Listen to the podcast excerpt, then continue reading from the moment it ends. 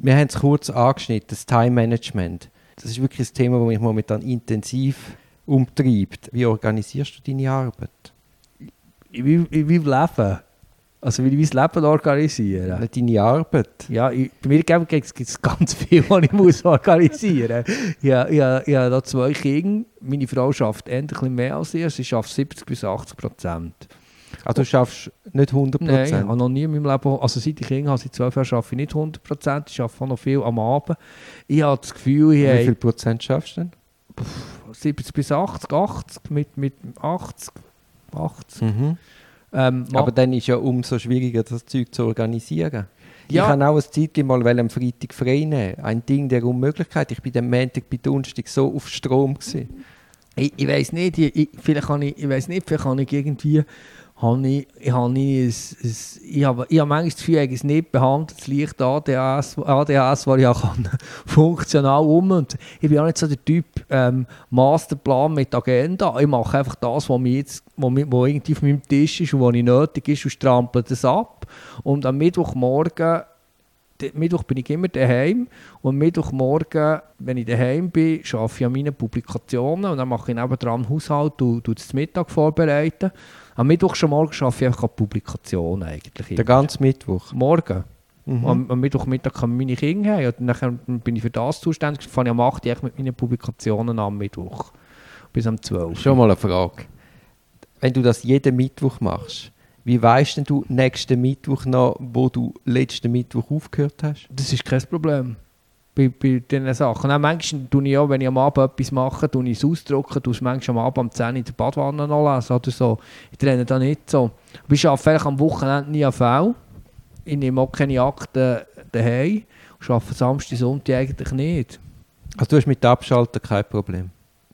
Ja, pff, mal, manchmal ja, manchmal nein. Aber nein, äh, also wenn ich, wenn ich, was, was ich, was ich habe, ist, wenn ich, wenn ich mit meinen Kindern bin, habe ich eigentlich nie. Da bin ich sehr, kann ich, bin ich recht Mhm. dort. Und sonst, ja, es gibt schon Zeugs, die mich verfolgt und, und manchmal haben, haben die also Fälle im Wirken gegriffen und das ist, finde ich auch, finde ich manchmal, also manchmal interessiert es mich, finde ich es angenehm und manchmal finde ich es unangenehm. Hast denn du ein Ritual, wenn du das Büro verlässt, um quasi wie einen Abschluss zu finden? Am Abend? Könntest du vielleicht noch drei Minuten meditieren oder den Ich nächsten Tag vorbereiten? laufe heim, mache die Türen zu, laufe heim und, und gehe heim und, und, und ja, mache die Türen zu. Morgen stehe ich auf, 4 ab 6 Uhr, mache 20 Minuten Yoga, tue 20 Minuten meditieren, nachher mache ich das Morgen, räume die Abwaschmaschine aus, dann das Mörgeli mit meinen Kindern und nachher gehe ich auf die 8 Uhr ins Büro, die gehen um 8 Uhr raus, trinke mit- meistens mit meiner Frau einen Kaffee, dann gehe ich um 8 Uhr raus. Mhm. Dann arbeite ich.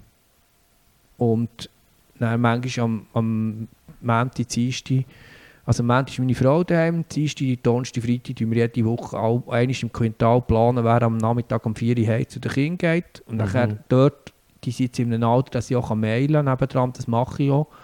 Und dann gehe ich irgendwie heim und dann mache ich, mache ich das. Und ja, ich, ich kann es wie nicht so sagen. Ich, ich, ich, ich, ich arbeite recht, also ich habe, ich habe nicht einen Plan, wenn ich was mache. Ich weiss, ich, dann und dann habe ich Verhandlung und dann und dann ist das. Und ich plane eigentlich im Kopf und dann manchmal mache ich eine To-Do-Liste auf einem Säuselblatt, aber ich bin, ich tue nicht, ich, habe nicht so eine, ich bin nicht so der Typ systematisch Time Management, ich bin eher nicht so der Typ Masterplan. Also zum Beispiel das Buch, das ist, das ist nicht ein Masterplan, das ist einfach passiert. Am Mittwochmorgen. Also ich kann, wenn, wenn, wenn, ich kann dir erzählen, wie das ist Ja, entstanden. gern, ja. Also, ich schreibe ja, ich, ich, ich publiziere ja sonst auch noch manchmal Sachen. Und dann habe ich im 16. angefangen, dies zu schreiben, weil ich habe ja mich für Rechtsgeschichte und Rechtsphilosophie früher interessiert.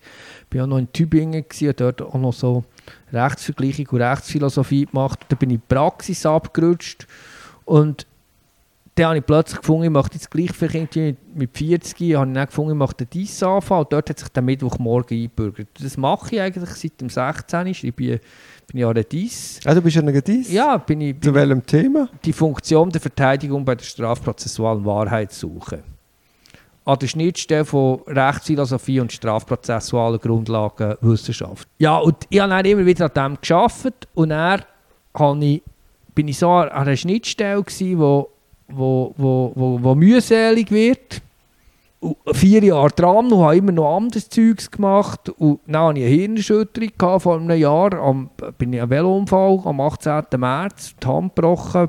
Also mir ist das Vorderrad aufgestoppt worden und dann musste ich einfach müssen unterbrechen und einfach kein Mandat mehr angenommen, weil mein Hirn nicht mehr funktioniert hat richtig. Ich bin Wann hast du das gehabt? Am 18. März vor einem Jahr. Jetzt vor einem Jahr. Und dann habe ich einfach keine Mandat mehr, Ja. habe ich kein Mandat mehr angenommen. Einfach keins. Weil ich gemerkt jetzt habe ich eine Hirnerschütterung und dann ist noch die Homeschooling-Phase mit dem Lockdown und dann habe ich drei Tage in der Woche gehomeschoolt. Und das hat mich anstrengend gedacht. Und dann bin ich einfach nicht aus dem Müdigkeitsmodus rausgekommen. Bis im Mai, Juni. Und dann habe ich mit meiner Supervisorin besprochen, jetzt sistiere ich dies. Es geht einfach nicht. Ich muss schauen, dass ich das Büro aufrechterhalte, das familiär auf die Reihe bekomme. Ich kann jetzt einfach nicht mehr. Und habe auf einen Zettel geschrieben, sistiert, auf all meine Plunder, auf meine 30 Bundesordner, die daheim sind.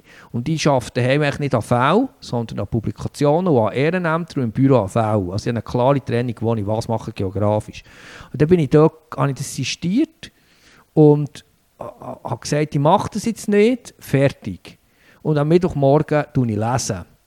Und dann bin ich mit einem Freund im Hof gehockt bei mir und habe ein Bier getrunken und habe plötzlich, das war im Anfang Juli, gewesen, habe plötzlich gemerkt, es ist die Kraft wieder da. Also die Kraft, die weg war. Und ich habe vor Jahren habe ich, ich habe mal, ein Bu habe ich so mal eine kleine, äh, so, ein, äh, so ein Sonderheft geschrieben, ähm, Reden ist Ziel, Beschweigen ist Gold, also um Zusagenvereinigungsverhalten gegangen. Und dort habe ich mal gedacht, es wäre noch cool für Substituten eine Handwerkseinführung zu schreiben. Und das wäre ja ein Teil, und dann habe ich mal ein Plädoyer geschrieben. Ja, und dann bin ich dort gesessen und ich habe immer das Gefühl gehabt, wie gleich ist so eine Handwerkseinführung auf, wo einfach gemerkt, ich bringe kein Inhaltsverzeichnis, kein Dispo her. Ich, ich weiß nicht, wie man das macht. Und dann bin ich die Stegen aufgelaufen und nachher habe ich die, die zehn Kapitel und bin ich aufgegangen und habe auf ein Häuserli-Blatt die zehn Titel geschrieben. Sie haben sich noch ganz leicht verändert. Also echt die zehn Kapitel, die ich jetzt habe, habe ich drauf geschrieben. Spannend, ja. Und Hast du einfach gewusst. habe Das passiert gewusst? ja auch oft bei den Plädoyers. Ja. Du hockst an, fährst an schreiben und weißt es einfach. Weißt du es? Und dann habe ich, ist es so, es war die erste Ferienwoche. Gewesen. Dort habe ich nicht damit gerechnet, dass beide von meinen Kindern in einem Kurs sind. Und dann ist noch ein HV abterminiert worden, wie das im letzten Jahr noch viel war. Und dann habe ich plötzlich 30 Stunden gehabt. Dann bin, wo ich einfach zur freien Verfügung hatte, habe ich diese 30 Stunden durchgeschrieben. Also wie gestört. Und dann habe ich dann noch in der letzten Sommerferienwoche wahnsinnig geschrieben.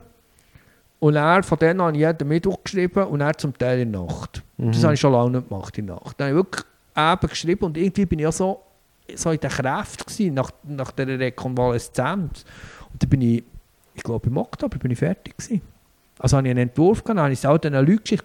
Und dann ist noch viel gekommen, weißt, von, von Mara, von unserer Substitutin, also so ein bisschen die How-Do-Geschichten von, einem, von einem, von Florian, der noch studiert, so Studentenfragen, die sehr, sehr wertvoll sind, vom Raphael Studer, der ja alles mein Zeugs gegenliest seit Jahren, wo ich publiziere, wo ich auch viel mit ihm geschrieben habe. Da ist eh mega viel gekommen. Dann habe ich es auch noch an den Marian herschicken und am, am Professor Wohlers. Und also von ihnen beiden ist wahnsinnig viel gekommen. Oder vom, vom, vom, vom, vom, vom Herrn Wohlers einfach sehr viel so wirklich, also auch so Undifferenziertheit, da ich drin hatte, irgendetwas über das angelsächsische Recht geschrieben und dann hat mir einfach an Rand geschrieben, es sei eine Legende, die ich da kolportiere. Und also wirklich sehr gut. Und von Marian her, das ist so, also von, von meinen Bürokollegen natürlich eh noch, von Marian her, was wirklich gut ist, war, ist einfach, was meint die Richterin? Eine, Mhm. eine gescheite Richterin. Und dann habe ich wirklich auch Meinungen von mir müssen in Revision ziehen. Und wieso hast du dich entschieden, nicht zu einem klassischen Verlag zu gehen? Ja, äh, da, da, da kreuzen sich auch so ein viele Sachen. Also, ähm, ich kann es dir jetzt irgendwie rational begründen. Die rationale Begründung ist, ich finde die, Verla die Verlage zu teuer. Ein Student möchte nicht für ein Buch 120 Stutz zahlen, wenn er es nicht für eine Vorlesung braucht. Und ich möchte, dass Studenten Substitutinnen lesen können. Und von dem her ist mir der Preis sehr wichtig. Darum haben wir jetzt mit dem Verlag 50 Franken abgemacht, dass es erschwinglich ist. Open Access macht die Leute neugierig und die, die gar kein Geld haben, können es gratis lesen. Es ist auch möglich, dass plötzlich jemand in Deutschland in Passau, ein Verteidiger, das liest und der kauft das Buch schon nicht. Also das Gefühl, für die Verbreitung ist es besser. Und mir geht es bei diesem Buch nicht darum, Geld zu verdienen. Mir geht es darum, dass es die Leute können lesen können.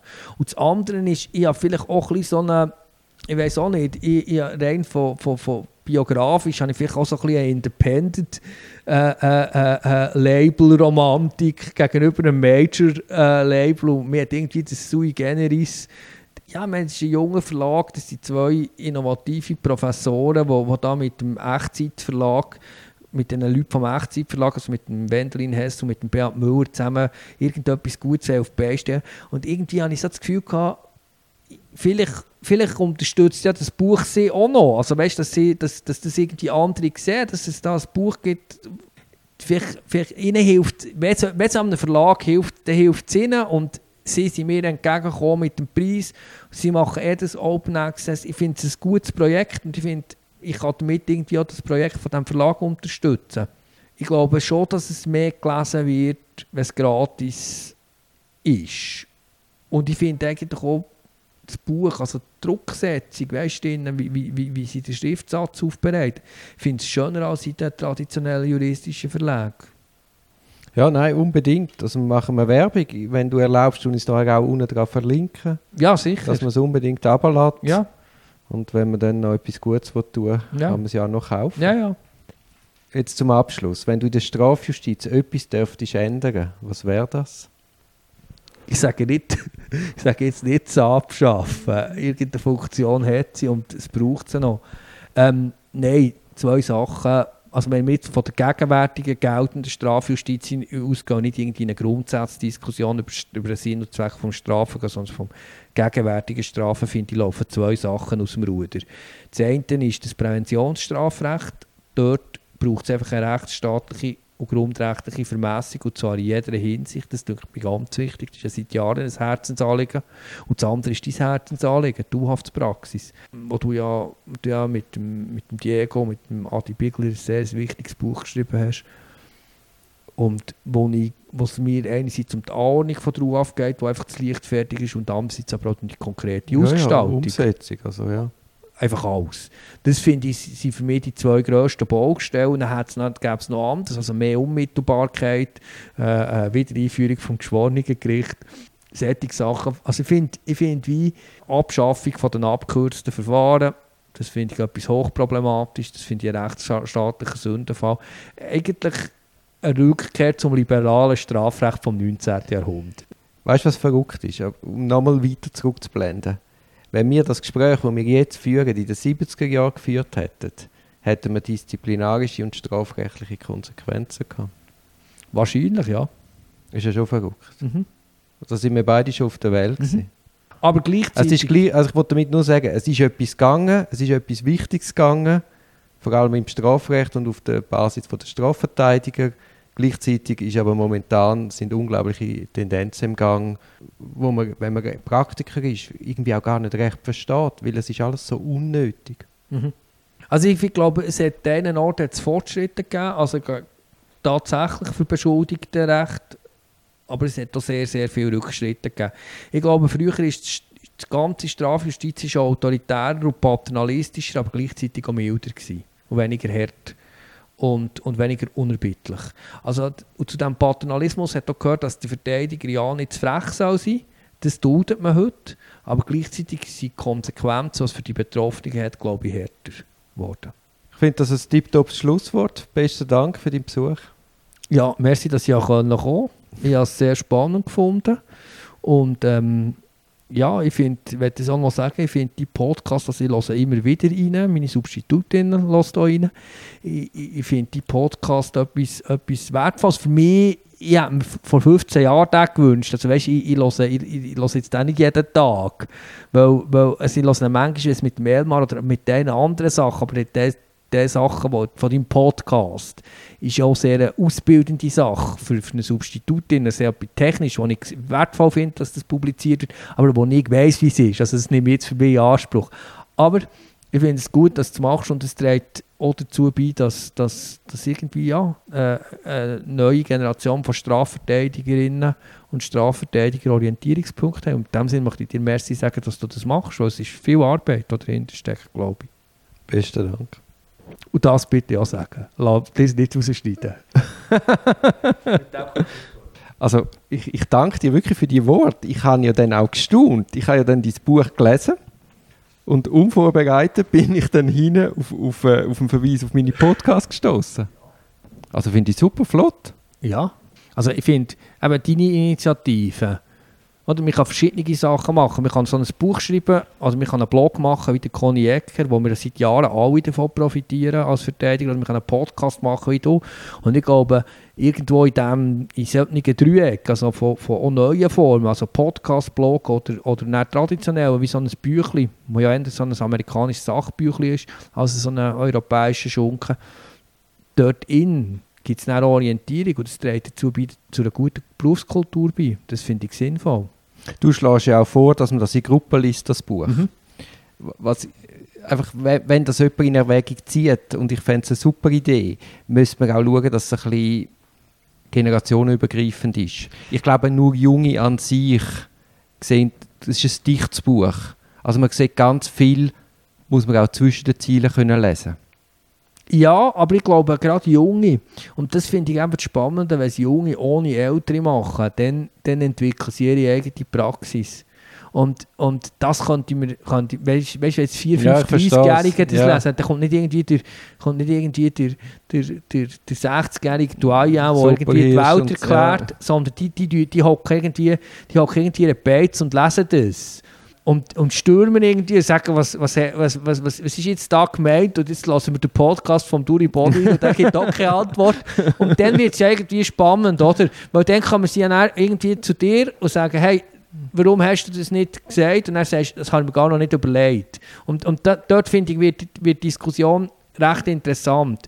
Ich finde, wie noch, noch heikel, also weißt, es, es kann ja auch schnell mal so in das, die Grenzen von dem Anleitung lerne kochen und lerne selber kochen und äh, ich zeige dir jetzt, wie du kochst, die ist ja irgendwie schmal, der Grad.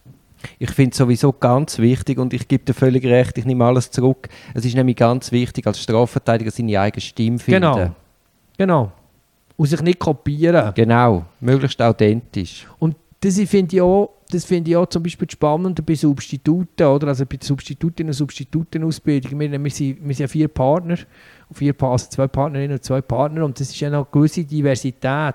Aber du merkst irgendwie so den Moment, es gibt irgendwie bei vielen Substituten so den Moment, wo es irgendwie so die Geburt vom eigenen Anwaltsstil passiert und, und das kann früher oder später sein, aber das, und dann ist ja so die Unsicherheit, also kopierst du jetzt oder kopierst du jetzt nicht? Und wir kopieren ja auch ein bisschen. Also, wenn du irgendjemandem etwas Gutes findest, dann Ja, logisch. Ja, logisch. Ja gut. Bewusst oder unbewusst. Ja. Aber du machst es eben dann gleich auf deine Art. Genau. Also, jetzt kommen wir aber wirklich zum Schluss. Ja. Das war das PS. Haben wir noch ein zweites PS? Glaube nicht. Nein. Also. Noch ein Bier. Noch ein Bier. Schönen Gut. Abend. Dir auch. Ciao, Stefan.